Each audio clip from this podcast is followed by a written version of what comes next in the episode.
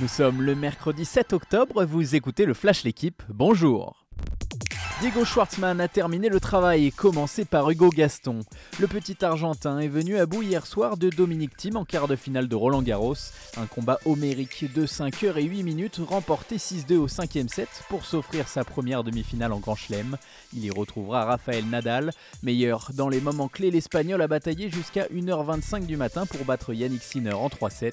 À suivre aujourd'hui Djokovic, Karen Busta et Rublev Tsitsipas. La victoire s'est jouée à quelques infimes centimètres. Arnaud Desmar a remporté hier la quatrième étape du Giro à la photo finish devant Peter Sagan et Davide Ballerini.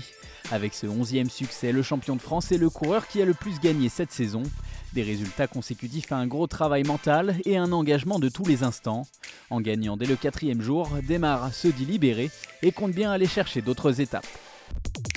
Ce soir, il va franchir le mur du sang. Olivier Giroud va connaître contre l'Ukraine au Stade de France sa centième sélection en bleu.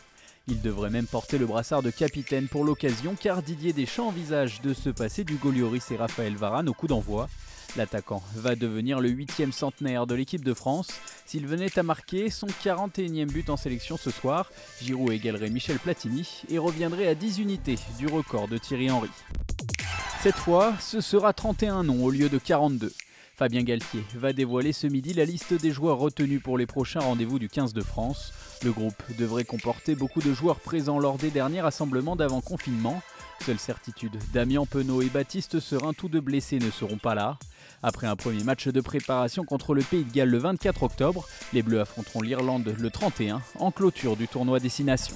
Merci d'avoir écouté le Flash l'équipe, bonne journée